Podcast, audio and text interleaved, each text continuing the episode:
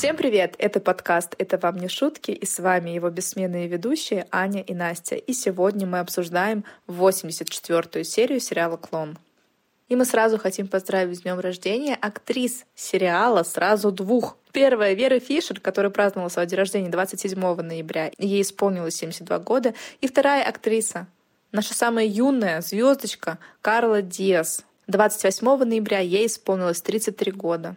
Музыкальная вставка. С днем рождения, успеха, радости, везения, любых желаний, исполнения и миллион ночей дней.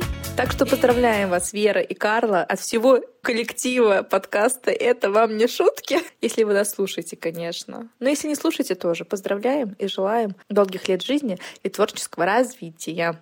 По логике вещей мы должны с тобой были бы про Карлу Диас рассказать в конце, потому что про Веру Фишер мы рассказывали в прошлом году. Но подготовились ли мы, Аня? Я не готовилась. Я честно прочитала, но ничего не запомнила. А я даже не прочитала. Но оставим это до следующего года, потому что сегодня я была не в силах. Но также я хочу внести поправочку к своим словам, которые я сказала в каком-то из выпусков, обозвав клон мыльной оперой. Наша подписчица Елизавета на тот наш выпуск написала комментарий, что не нужно называть клон мыльной оперы, потому что фанатам сериала это обидно. Я написала огромное полотно, что у клона есть все признаки мыльной оперы и бла-бла-бла, и что-то там еще. Можете зайти почитать наш телеграм-канал «Это вам не шутки». Но на самом деле такие сериалы, как «Клон», называются немного иначе. Они называются теленовеллами.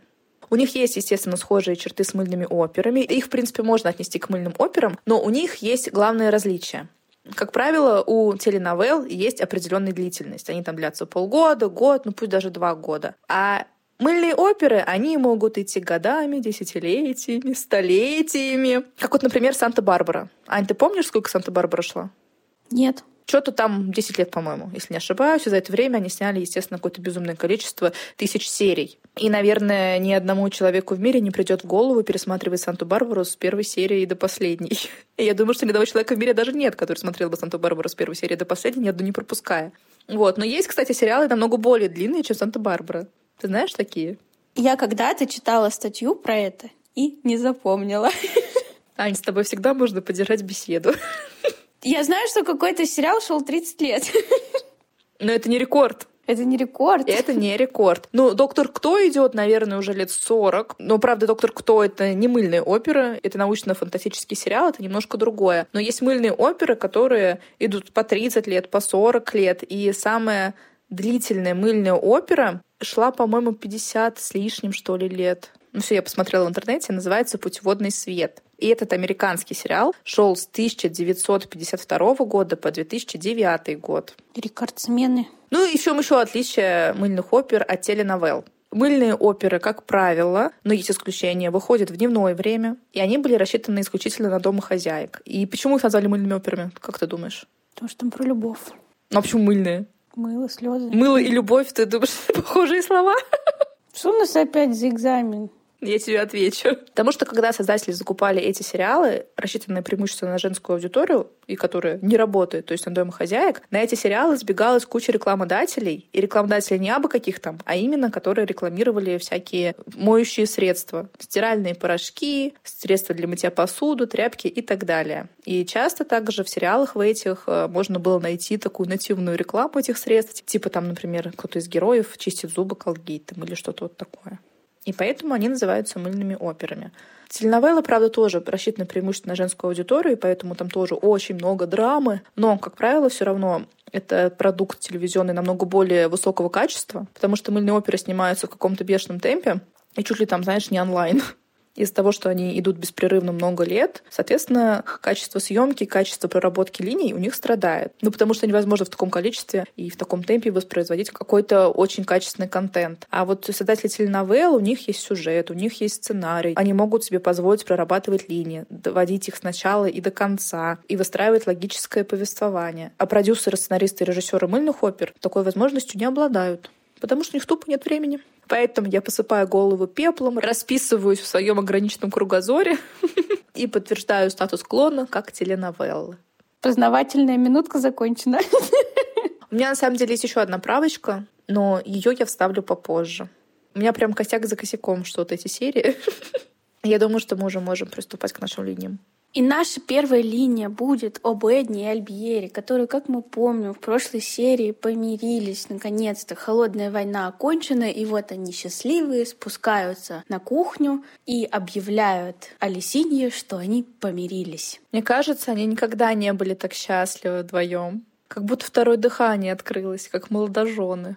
И вот они втроем счастливо побежали на работу, и радостный Альбьери уже на работе всем предлагает устроить клинике новогодний праздник.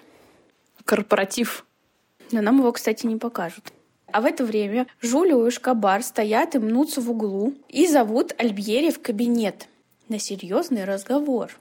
Уже в кабинете они рассказывают Альбьери о том, что результаты были подменены в их лаборатории. Они перепроверили результаты анализа, и это действительно подтвердилось. Альбьери понимает, что это могла сделать только его Эдна, а это недопустимо. Ошибки совершать недопустимо. Альбери начинает распаляться, собирается пойти к Эдне на разборки, но коллеги ему советуют поговорить с женой после Нового года и не портить ей праздник. Но Альбери, конечно, не может спустить ошибки своей жене и говорит о том, что вот даже их племянница Лисинья заметила то, что с Эдной что-то неладно, и сказала, что той пора на отдых. Ишкабар говорит, да, действительно, Эдне надо бы отдохнуть, и ей на замену поставить было бы неплохо Алисинью. И потому что эта девочка уже разобралась в работе клиники и прекрасно заменит Эдну. И, и Жулио его в этом поддерживает. Тут такое ощущение, как будто бы они хотят Эдну не на отдых, не в отпуск отправить, а на покой, потому что Ишкабар сказал, что ну Эдна же не вечно будет занимать здесь должность. А почему бы, собственно, нет? Почему просто помощницу не взять Эдни, раз она не справляется с таким объемом, и все. А тут они хотят ее именно заменить Алисиней. Один раз за 40 лет ошиблась? Или за сколько там? И все, ее надо отправить на покой. Что это такое? И откуда они знают то, что Алисия не будет допускать таких ошибок? Как они поняли, что она всему научилась? То, что она булочки им разносит и кофе варит, не значит, что она внимательна и соображает, как работать с анализами. Она же сама не подписывает анализ. Она, в принципе, нет никто в этой клинике. Очень странно, что у них вообще какой-то посторонний человек по клинике ходит и имеет доступ к бумагам и к анализам. Начнем с этого. Трудовую инспекцию нужно на них напустить. У них нет специалиста по информационной безопасности. Ну и вообще, они же здесь сами же в диалоге сказали о том, что они ежедневно в клинике проводят сотни анализов. Ну, может быть, не сотни, но за то время, что здесь работала Эдна, она очень много анализов обработала и ошиблась, получается, всего в двух. Да, возможно, это недопустимо, но это очень-очень маленькая погрешность. А, это, во-первых. А во-вторых, опять же, тогда возьмите... Тогда возьмите Эдни помощницу, да потому что, очевидно, объемы большие. И почему они думают, что Алисинья сможет справиться с таким объемом работы, новой для нее работы, потому что она до этого не работала в никаких клиниках и не знает, как работать э, в медицинской клинике. То, что она смотрела на Эдну и всячески пыталась всем угодить, не делает ее хорошим специалистом. С чего вообще взяли, что ей можно доверить такие вещи? Ну в конце концов, там девочки же есть у них на ресепшн, по-моему, даже двоих видели которые как минимум хотя бы какое-то отношение к клинике имеют, ну вот к процессам, которые происходят в клинике, и они всяко будут лучше, чем Алисине, которая пришла с улицы, которую они даже не оформляют в штат пока что. Но они так прекрасно не подносят кофе, как Алисине. И не разбираются в чемоданах Эшкобара. А, там еще ему рубашку, по-моему, зашила. Очень профессионально. И это сильно влияет на работу с анализами. Ей это поможет. Но вернемся как раз к Алисине, которая в это время на ресепшене сидит за ресепшеном, за компьютером, у телефона и рассказывает тетке, которая стоит с другой стороны, о том, что всегда мечтала переехать в Рио и стать таким же хорошим секретарем, как ее тетушка Эдна.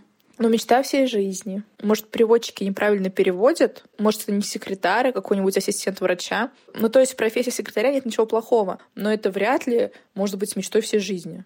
Ну или Алисения у нас такая светлая девочка, довольствуется малым. Но мы посмотрим, насколько она светлая. Но вернемся на ресепшн, где Алисинья говорит о том, что я, тетушка, так внимательно за вами наблюдаю и уже всему-всему научилась, всему вашему ремеслу. И спрашивает, как вы думаете, стану ли я хорошим секретарем? И тетя ей отвечает, что она уже стала им. И вообще, Эдна очень разочарована тем, что Алисине появилась в их жизни так поздно. Ведь если бы она приехала чуть раньше, то ее Альбьери, возможно, смог бы устроить на местечко у Леонида Ферраса, куда устроили жену Шкабара. А неужели так сложно найти работу секретаря в Рио, в огромном мегаполисе?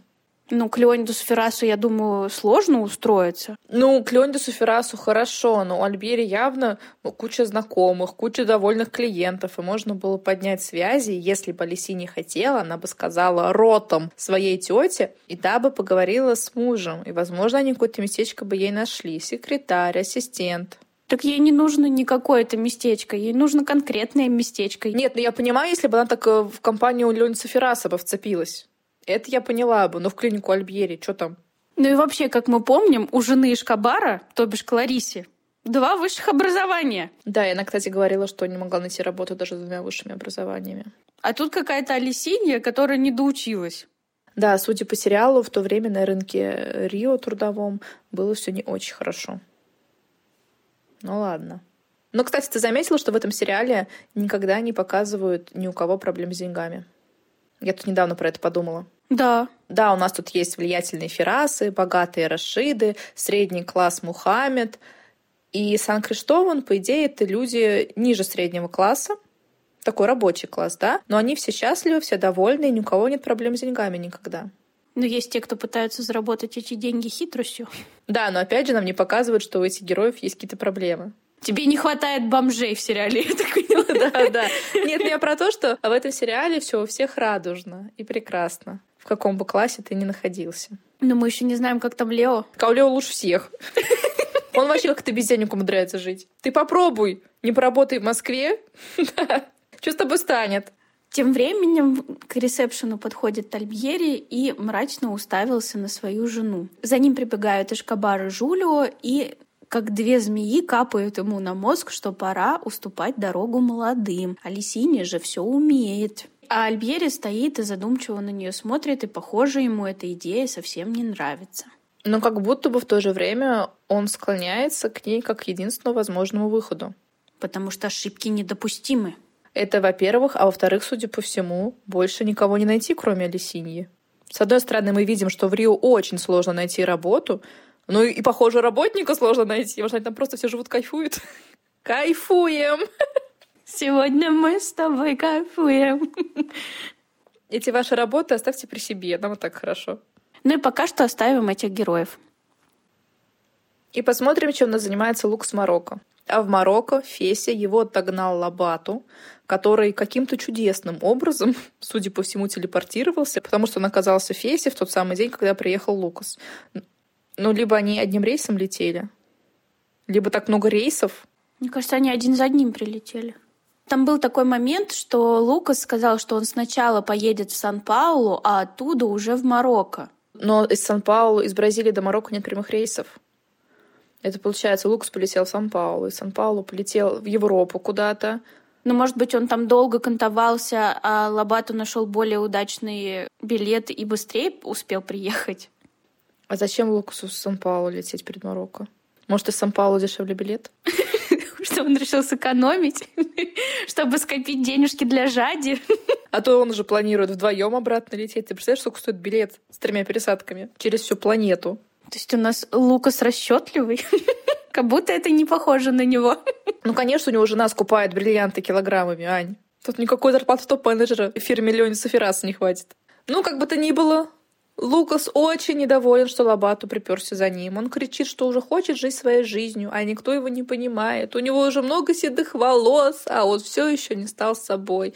И вообще очень сложно быть сыном Леонида Ферраса. Трудно быть другом Леонидаса, не то что сыном. Если ты наплевал на себя и превратился в того, кого он хотел видеть, то это твоя вина. Возможно, так было легче. Лобату. Нет-нет, ты должен мне поверить. После того, как я потерял зависимость к наркотикам и алкоголю, я понял, выборы всегда за тобой. Не всегда. Всегда, послушай. У Сартра есть одно справедливое замечание. Не важно, что из тебя сделали, важно, что ты сделал с тем, что сделали из тебя. И это правильно. Потому что отец, мать, брат, дядя, все эти взрослые всегда стараются до определенной степени руководить нами. Но они забывают о том, что мы взрослеем, и руль оказывается в твоих руках. Ты распоряжаешься.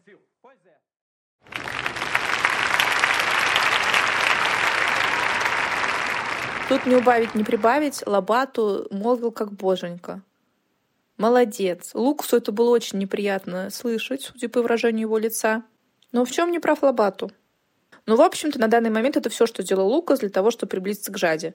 Ну, то есть ничего. Просто поболтал с Лобату в отеле. Я, на самом деле, эту линию ставила только из-за аудио Лобату. Так этот разговор закончился тем, что Лукас убежал, хлопнув дверью, нет? Ну да, в конце Лукас сказал, что вот я теперь возьму свою жизнь в свои руки и убежал.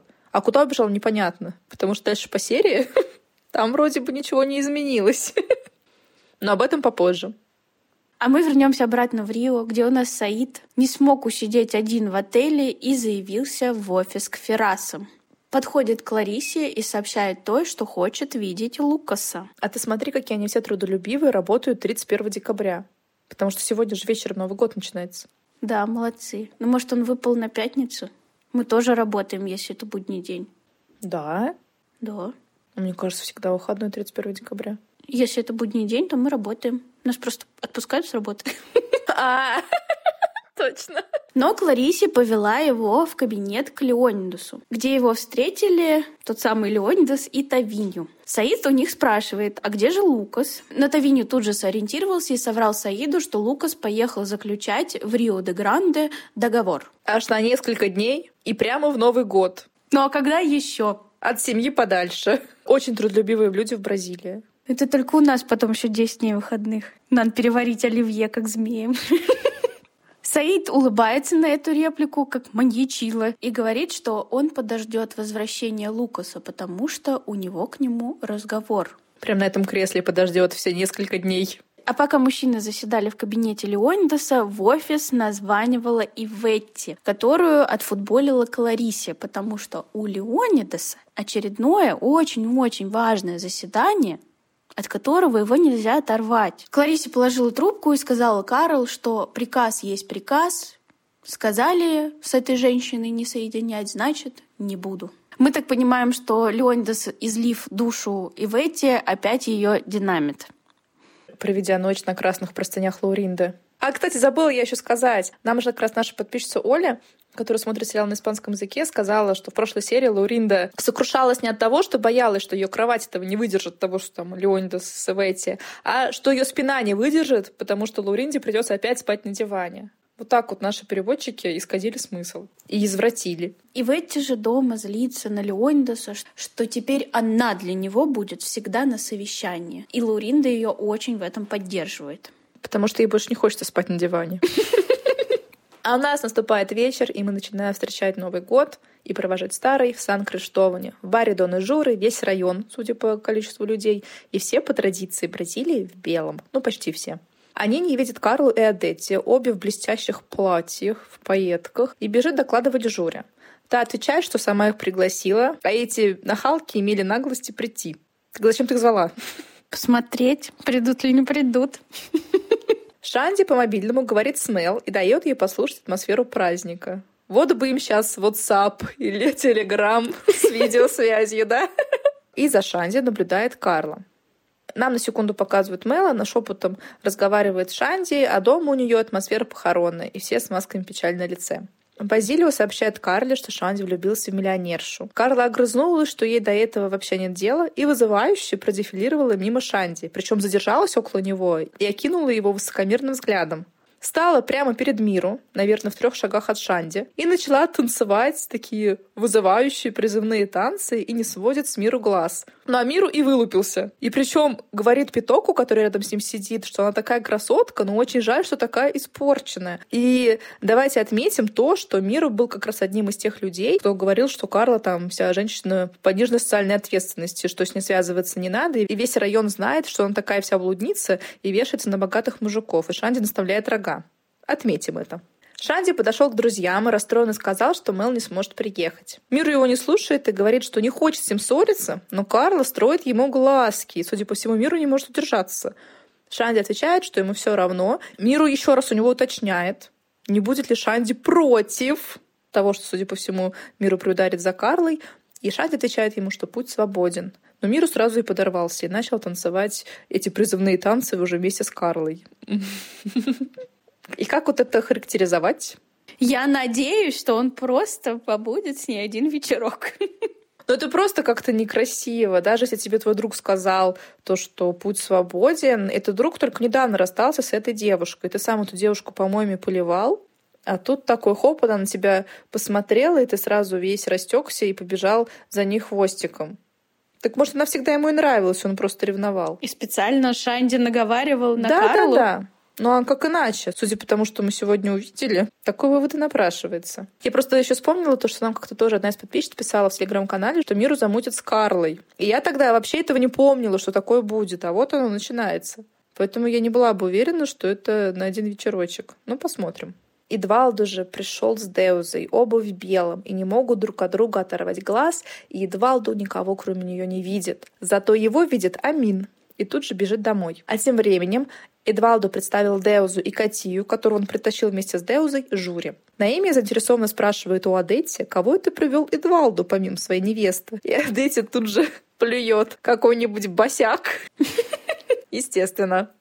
У Мухаммеда же дома очередной скандал. Он на ножах с Назирой, которая одета в нарядный красный брючный комбинезон с золотыми нитями.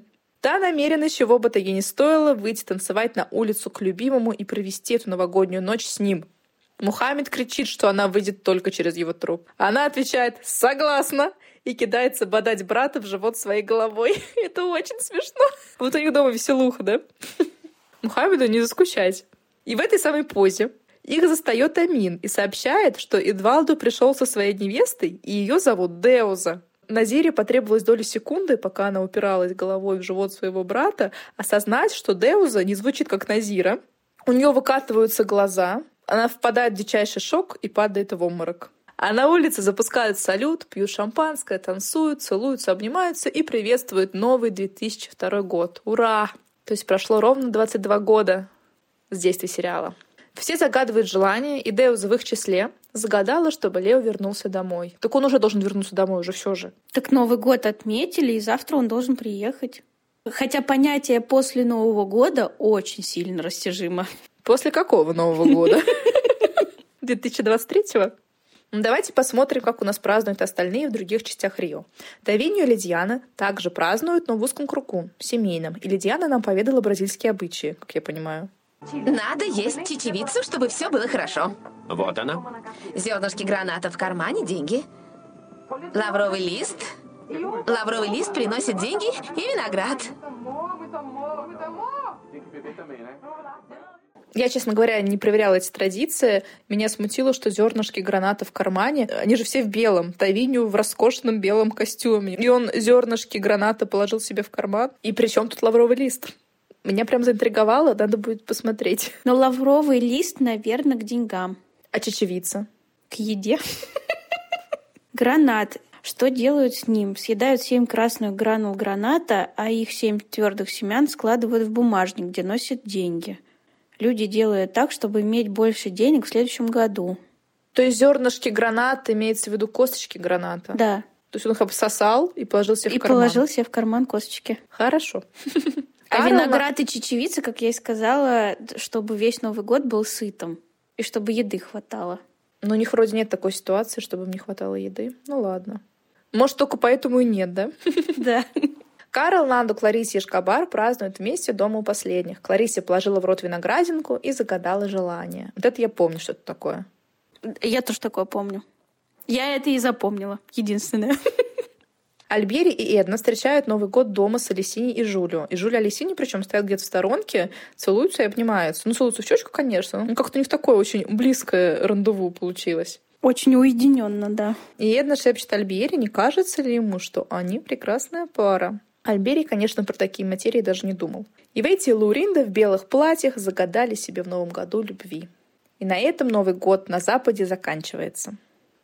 Ну и посмотрим, что там у нас 31 декабря на Востоке, а там Новый год не празднуют. Но у них каждый день и без Нового года праздник.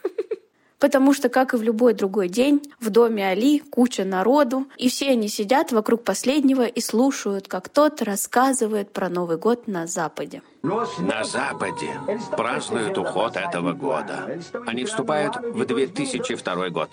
А почему мы не празднуем, дядя? Потому что мы по-разному считаем время. У нас лунный календарь. Мы считаем дни, месяцы и годы по лунному циклу. У нас месяцы только 29 или 30 дней. У нас нет месяцев с 28 или 31 днем. Вот на самом деле так. И сейчас, в 2023 году, на Востоке идет 1445 год, ну, у мусульман. Но оказывается, в гостиной Али собрались не все. Женщины на кухне готовили в это время явства, за которыми прибежала Зарайда и всех погнала слушать рассказы дяди Али про календарь. И что интересно, они задают такие вопросы, будто бы они никогда не знали про свое летоисчисление и не знают, какой у них сейчас год. Ну, может быть, это традиция у них такая. Каждый год слушать про календарь. Или счастливые часов не наблюдают. И дат тоже. Ну и мы послушаем. А в полночь у них наступит 2002 год. А у нас, дядя? Сегодня у нас 29 число 9 месяца 1422 года. У них на Западе принято отсчитывать годы от рождения Христа. Они считают годы до рождения Христа и после рождения Христа. А мы? Мы нет. Отметка, с которой мы начали отсчитывать время, это переезд пророка Магомета из Мекки в Медину. Пророк жил в Мекке, когда Аллах открыл для него Коран. А потом Аллах велел ему отправляться в Медину и установить там первый исламский режим. Это хежера. Хорошо, что вспомнил вовремя Абдул. Мы называем хежерой переезд пророка из Мекки в Медину. Но разговор этот заканчивается тем, что Али объявляет всем, что собрались они здесь не просто так, а чтобы чествовать Хадижу. С чего это вдруг, я не поняла. Я тоже не поняла. Мы уже чествовали ее несколько серий назад. Тридцать. Что у нее опять за праздник? Почему все ради нее собираются, ради маленькой девочки? И он даже танцовщицу специальную пригласил из-за границы. И она почему даже не скажет, почему ее чествуют. Так, просто что она есть, освещает их дом светом. А еду так и не принесли, так женщины не доготовили, забыли, заслушались про календарь. И опять сидят без еды. А помнишь, мы такое уже как-то с тобой замечали, то, что куча-куча народу, какие-то там песни-пляски, рассказы Али, а еды нет. Так может, они натанцуются, а потом едят? Нагуливают аппетит. Все, конечно, рады, кроме нее, Жади. Она как тень ходит и трется об колонны и думает о нем. Только мысли все о нем и о нем, о нем и о нем. А он, то бишь Лукс, сидит у окошка и смотрит грустно на Медину и констатирует, что сегодня наступил 2002 год. Так куда он убегал тогда днем? Подышать. Такой был весь серьезный, я свою жизнь возьму в свои руки, мне надоело жить по правилам отца. Хлопнул дверью и что? И ничего. Сидит в новогоднюю ночь один. Хоть в ресторан бы спустился, что ли. Ну или родственникам позвонил. Где Лобату вообще? Он тоже в одиночестве. Могли бы скооперироваться. Хотя Лобату, может, и без него развлекается. На следующий день Жади взяла Сумаю Хадижу под руки и объявила Зарайде, что они идут на рынок. Зурайде это не понравилось. Она сказала, что сейчас она никуда не может идти, но Жади ей фыркает и говорит, что она идет вообще-то не одна. И с гордо поднятой головой ушла с девочками на Медину. Зурайда же подумала, что Жади не такая, и она не будет предаваться разврату на глазах у детей. Но она зря, конечно, это подумала. Потому что как только Жади осталась одна, Естественно, среди платков там тут же нарисовался Лукас. Его прям тянет на эти платки. Что-то генетическое. Жадя же, конечно, его заметила. Они уставились друг на друга сквозь эти платочки. Жадя ему счастливо улыбалась, а Лукас стоял как истукан. Мне кажется, они вообще друг друга чаще видят через платки, нежели вот так, лицо к лицу. Через дымку всегда. А почему Жадя улыбалась, Ань? Как ты думаешь? Нелогично же. Но она же сама заявила дяде, когда была в Рио, что все, она готова от Лукаса отказаться, один раз забыл, еще раз забудет, для нее самое важное — это ее дочка, и она слишком долго к этому, к своему счастью и спокойствию шла. Ну, точнее, ладно, не к счастью, к спокойствию. И поэтому она сама вызвалась улететь с дядей Али домой, чтобы просто не видеть Лукаса, чтобы он ее не скушал, не вводил грех, и не был опасностью, и не был триггером. А тут, получается, когда он за ней прилетел в Марокко, она все про это забыла, судя по всему, с головы у нее это вылетело, она его увидела и вся рассияла, просияла во все 32 зуба. Так ты же от него бежала. Ну смотри, она убежала от своего счастья, от Лукаса угу. в Марокко и была там грустная. А угу. тут это счастье само пришло к ней. Это Мактуб, Настя, опять. Я понимаю, кто я такая, чтобы спорить с Мактубом. Но зачем тогда нужно было вообще улетать из Рио? Просто в Рио ей всяко было проще встречаться с Лукасом, тогда уж, если она так счастлива сейчас его здесь видеть и хотела бы его увидеть, чем здесь в Фесе. Тут 33 слуги за ней наблюдают. Никуда ее одну не отпускают, по телефону говорить нельзя. А в Бразилии скучно. Не хватает эмоций, да, вот этих вот. Там никто ее не ищет, не хватает эмоций, адреналина. А тут она всегда как по лезвию ножа ходит. В общем, непонятно, зачем, почему. Можно было с таким же успехом остаться в Бразилии, я думаю. А потом, мне еще, знаешь, что интересно, я просто на самом деле не помню, будет ли Жади строить планы все-таки сбежать с Лукасом, будучи в Марокко сейчас или нет? Я, честно, это не помню, как это все обернется.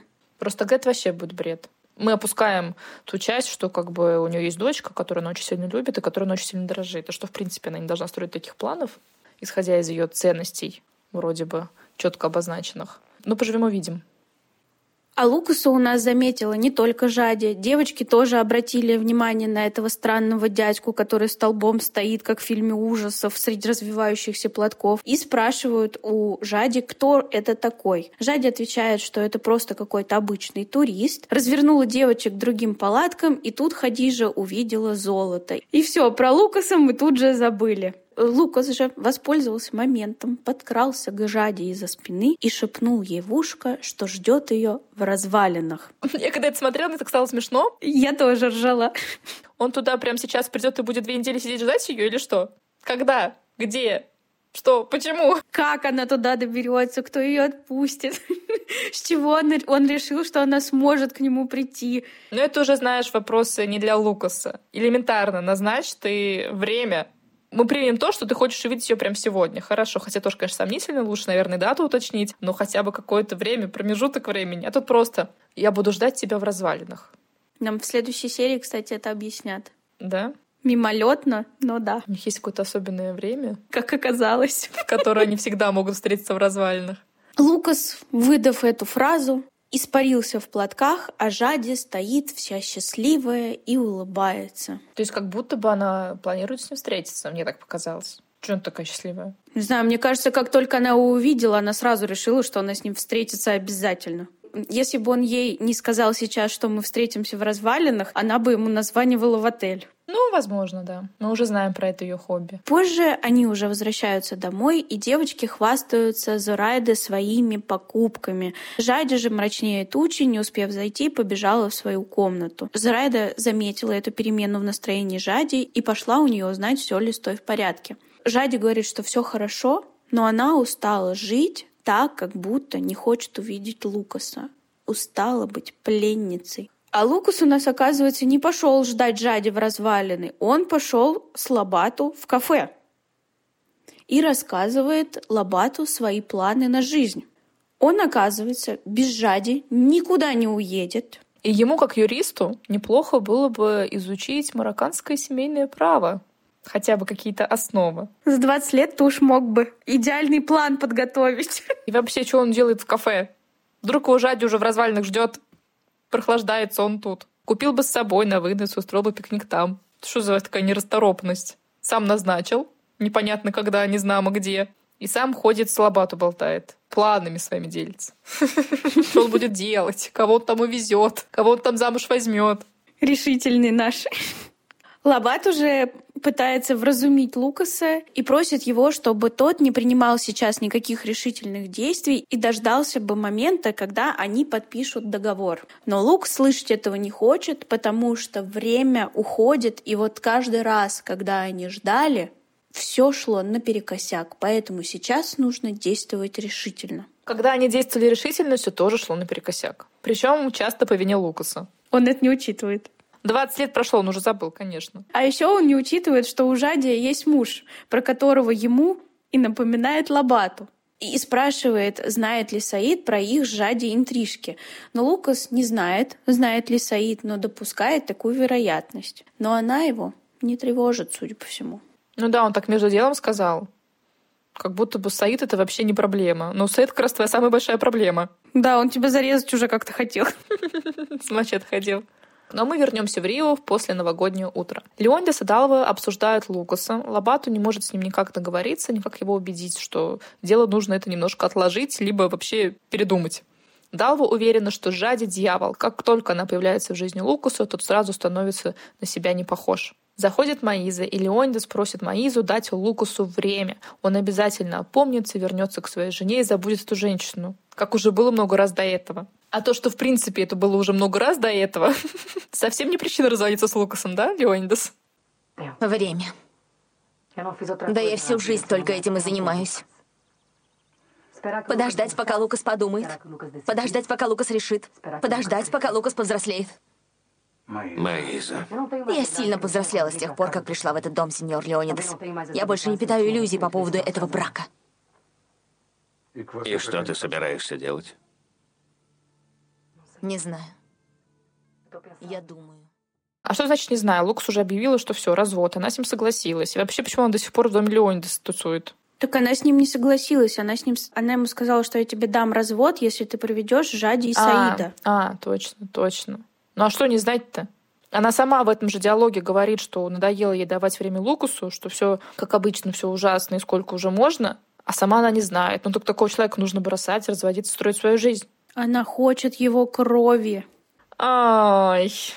Ну, в общем, у Маизы откуда там появились дела, она пошла по этим делам. Дала побежала за ней и говорит, что Леонидас на ее стороне, не надо с ним так грубо разговаривать. Но Маиза ответила, что Леонидасу важны только его контракты. Далва пытается ее поддержать, говорит, что все ее тут очень любят. Но Маиза стала в позу и говорит, что к ней хорошо относились только из-за Мел, чтобы она ее не забрала, и никто ее никогда в этом доме не любил. Обвинила Далва, что она всегда на стороне Лукаса и любит только его, а не Маизу. Далва ошарашена и расстроена, возвращается к Леонидасу и вопрошает, за что Маиза с ними так. Но Леондис тут удивительно понимающе говорит, что у Маизы есть свои мотивы и свои причины, и тяжело быть преданным и смотреть на людей, которые знают, что тебя предали. Но хоть кто-то в этом доме счастлив, а это Мел, как ни странно, который собирается на пляж. Далва ее допытывает, чего это она одна едет на пляж, что она там будет делать, а она улыбается Шанди и говорит, что там всех друзей встретит. Они отъезжают от дома и опять начинают страшно-пристрашно целоваться. Ну ладно, в этот раз было приличнее. В этот раз просто было быстро. Мне кажется, Мел училась на той кассете, по которой училась Жади, Там были приличные Латифа. поцелуи. Нет, там не были приличные поцелуи. Ты чего? Там тоже были какие-то странные заглатывающие движения, имеющие очень мало общего с поцелуями. Но они и то были больше похожи на поцелуи, чем то, что делают Шанди и Мел своими ртами. Бразилия нужно какие-то другие сериалы уже снимать. Как пособие по поцелуям. Ну, немного они, конечно, поговорили про отношения в семье Мел. Шанди говорит своей любимой, что будто бы он знает ее давным-давно. И, возможно, они были знакомы в прошлых жизнях или что-то такое. Я даже, уже, я даже не запомнила. А домой звонит Талмини узнать, где Мел. Далова не понимает, что происходит, потому что Мел сказала, что поедет на пляж и встретится с ребятами и с Талминьей. Но оказывается, она даже не договаривалась с Талмини о встрече. То есть, получается, Мел не рассказала Талмини про Шанди в прошлой серии. Помнишь, когда ее замьютили, она там какая-то радостная Да. прыгала вокруг Талмини, о чем они это говорили? Талмини просто ее спросила, почему она такая счастливая, и Мел под музыку начала ей что-то рассказывать, Может быть, она и начала пересказывать какую-нибудь статью. которая так воодушевила. И пока Талмини разговаривала с Далвой, это почему-то с огромным интересом подслушивали Нанду и Сосео и мешали Талмине разговаривать. Талмине от них отмахивалась, но она положила трубку. Талмине недоумевает, где Мел и почему она наврала Далве. Сосео отвечает, что Мел вообще странная. Нанду не забывает припомнить, что Сосео ее вообще целовал. Сосео там как-то отбрыкнулся, и ему, видно, за это очень неловко. Здесь ее еще Талмини назвала придурочной. Талмини назвала ее придурочной? Да, она говорит, вы что думаете, что она придурочная? Да, они сказали, что она странная, а она сразу так, не в бровь, а в глаз. Вы думаете, она придурочная? И они начинают перемалывать косточки Мел. Мальчики говорят, что она слишком зажата, сейчас вообще ушла в себя из-за проблем в семье. И наверняка сидит одна на пляже и плачет. Но все это было сказано мало того, что без сочувствия, так ребята ее еще и спародировали. Как она плачет на пляже пустынном. Ох, эти мальчишки. Да. Амал, правда, на пустынном пляже, но не одна с Шанди. Никто им, собственно, там больше не нужен. Он боится, что его не примут ее родители, но она сказала, что им придется, потому что она хочет быть счастливой и не хочет быть как ее родители. А в это время ее мать поехала к своей единственной подруге. И что ты думаешь делать, Маиза? Что тебе подсказывает сердце? Если я послушаю своего сердца, то брошу все к черту.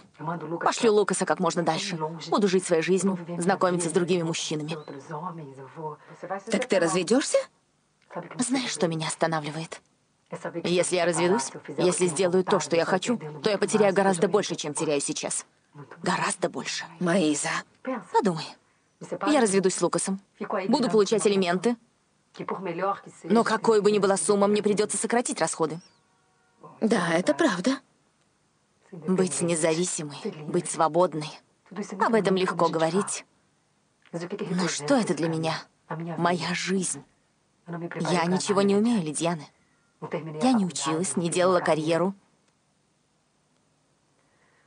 Я только умею быть женой богатого мужчины. И будем смотреть правде в глаза, мне не восемнадцать. Меня так угнетает то, что семьи разваливаются. И я подумала, я заплатила за все то, что имею сейчас. За драгоценности, за финансовое положение. А он? Он ничего не заплатит? Я уйду вот так, освободив им обоим дорогу?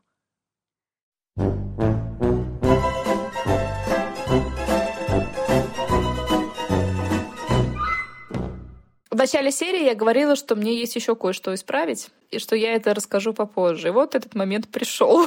Настал. С одной стороны, да, Маиза тут сказала много того, что мы уже обсуждали ранее, что ей важен статус, что она, она сама признает, что она не работала, не училась и ничего себе не представляет, что она может быть только женой богатого мужа, и она на самом деле хочет остаться с Лукасом только из-за того, чтобы насолить ему, испортить жизнь. Это мы все обсуждали. Тут просто у нас в телеграм-канале продолжается дискуссия на тему того, кто родители Маизы. И наша подписчица и постоянная слушательница подкаста Женя написала, что Маиза может быть вполне из бедной семьи, ну не из богатой, просто у Маизы была обеспеченная подруга, и там она с Диогой познакомилась. Это на самом деле может быть вполне так. То, что просто так повезло, и Маиза, допустим, в университете познакомилась с какой-то девушкой, которая выше ее по статусу, и там затусила золотой молодежью и познакомилась с Диогу. Да, почему нет? Все равно я застаиваю на том, что Маиза из достаточно обеспеченной семьи, потому что у нее была, во-первых, машина, во-вторых, она училась в университете, могла себе позволить такую привилегию, потому что, как мы видим, многие персонажи сериала не могут себе позволить такую роскошь, даже несмотря на то, что в Бразилии есть бюджетное образование, потому что многим нужно идти работать после школы, а не просиживать штаны на парах. Маиза такое себе позволить смогла, и плюс у нее есть машина. Даже если у нее машина была супер дешевая, все равно она у нее есть, она у нее была в ее 20 лет. То есть уже нельзя сказать, что ее родители какие-то босики. Но, наверное, я переоценила Маизу, когда не ставила на первое место причину, почему она хочет быть с Лукасом, это деньги. Потому что я все-таки копалась, наверное, глубоко и думала, что это просто что-то психологическое, то, что она уже потратила на него много времени, и ей жалко, что ей там уже не 18, она про это, кстати, говорит. И она просто боится расстаться со своими какими-то иллюзиями и вот боится посмотреть правде в глаза, что она потратила 20 лет своей жизни на человека, на которого эти годы тратить не стоило. Но тут все-таки Маиза выступает более прагматичной женщиной. Она говорит прямым текстом, что сколько бы Лукас ей не платил в качестве алиментов, а я допускаю, что Лукас бы ей мог большие очень отступные дать, ей этого все равно не хватит, потому что она привыкла жить на широкую ногу, потому что она привыкла скупать лучшие бриллианты, ходить, наверное, на какие-то светские вечеринки, рауты, тратить огромное количество денег и задумываясь, откуда эти деньги приходят, и как Леонидас и Лукас их зарабатывают. И ей это на самом деле очень важно, и, наверное, она этим, конечно же, компенсирует друг в душе, который оставляет Лукас своими изменами и своим безразличием, но все же ей очень важно быть женой богатого человека.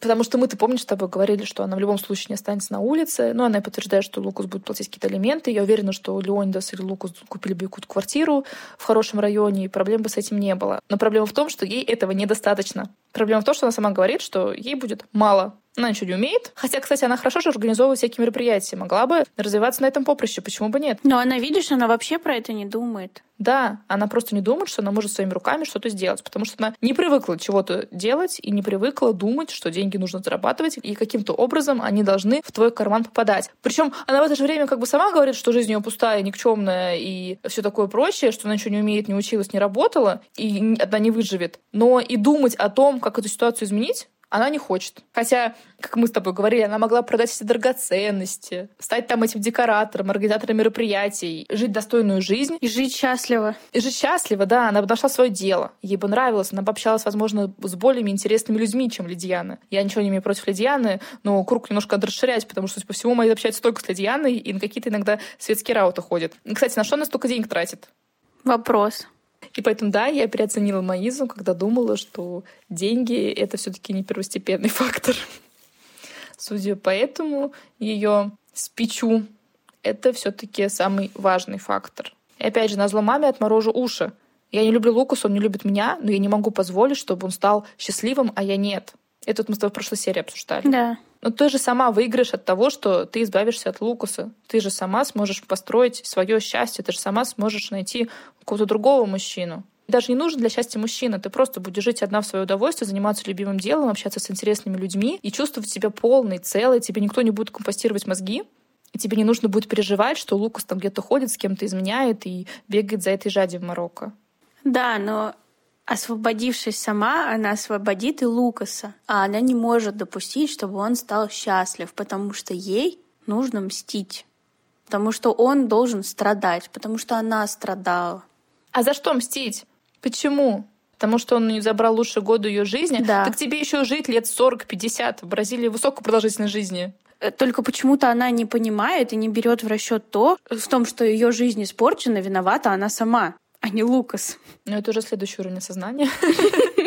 Ну, значит, она быстро присосалась к кормушке Леондеса и быстро к этому привыкла. Что она даже вот в начале их брака все не могла от них уйти. То есть, возможно, в начале брака ее держали деньги, власть и все, что идет вместе с Лукасом. А что там идет вместе с Лукасом? Ну, короче, Маиз меня разочаровала в этой серии и этим диалогом.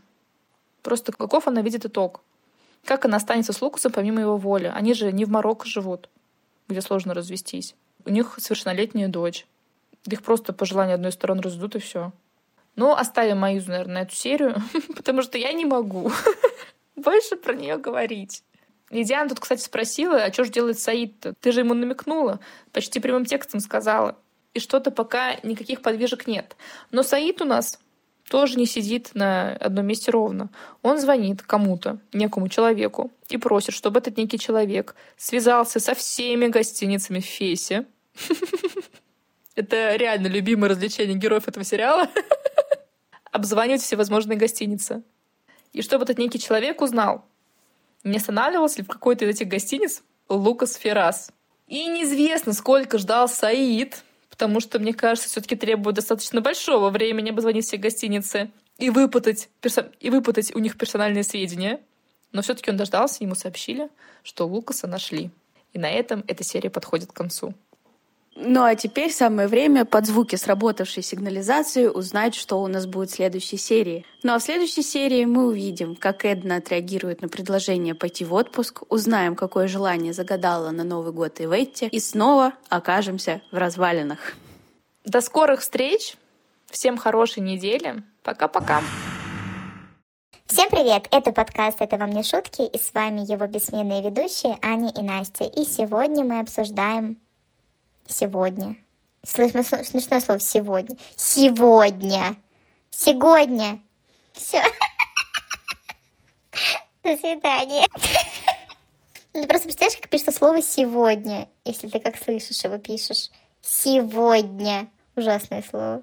Нормальный такой смолток. Ты представляешь, мы когда шли с ЦСКА арены четвером до метро, я все это время учила три строчки с короля шута. Мне было Да очень сложно. Да. Я спою.